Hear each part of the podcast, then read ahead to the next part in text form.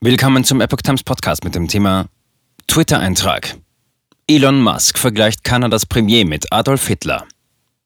Ein Artikel von Epoch Times vom 18. Februar 2022. Tesla-Gründer Elon Musk hat den kanadischen Premierminister Justin Trudeau wegen dessen Vorgehens gegen die anhaltenden Blockaden von Lkw-Fahrern mit Adolf Hitler verglichen. Musk veröffentlichte am Donnerstag auf Twitter ein Bild des Diktators, das mit dem Text Hört auf, mich mit Justin Trudeau zu vergleichen, versehen war. Der Eintrag wurde später wieder gelöscht. Musk hatte zuvor bereits Unterstützung für die Trucker geäußert, die seit Wochen in der kanadischen Hauptstadt Ottawa und an mehreren Grenzübergängen in die USA aus Protest gegen Trudeaus Corona-Politik für Chaos sorgen. Mit seinem Twitter-Eintrag reagierte Musk auf einen Bericht, wonach die kanadischen Behörden die Finanzinstitute aufgefordert haben, Kryptowährungstransaktionen zur Unterstützung der Demonstranten zu unterbinden. Die Aktionen der Lkw-Fahrer hatten aus Protest gegen die Impfpflicht bei Grenzübertritten begonnen, die Mitte Januar von Kanada und den USA eingeführt worden war. Inzwischen richten sich die Demonstrationen allgemein gegen die Corona-Regeln und die Regierung von Premierminister Trudeau.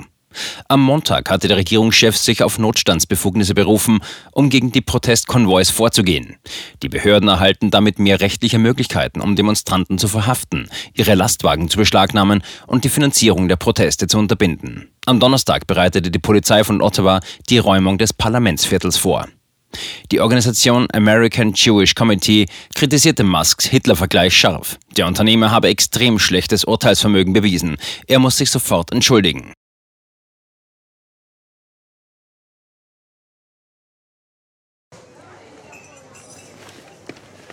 Bis Brot ich ess, des Lied ich sing.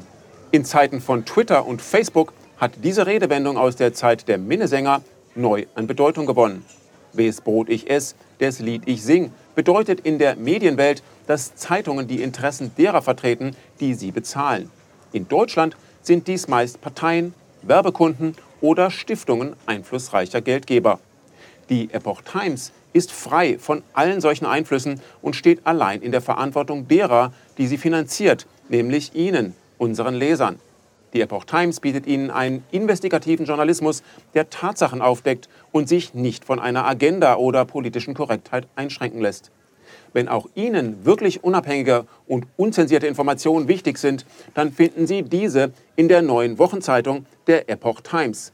Zum Preis von nur einer Tasse Kaffee erhalten Sie nachhaltige Geistesnahrung für eine ganze Woche. Bestellen Sie die Epoch Times jetzt gratis drei Wochen lang zum Kennenlernen und lesen Sie den Unterschied.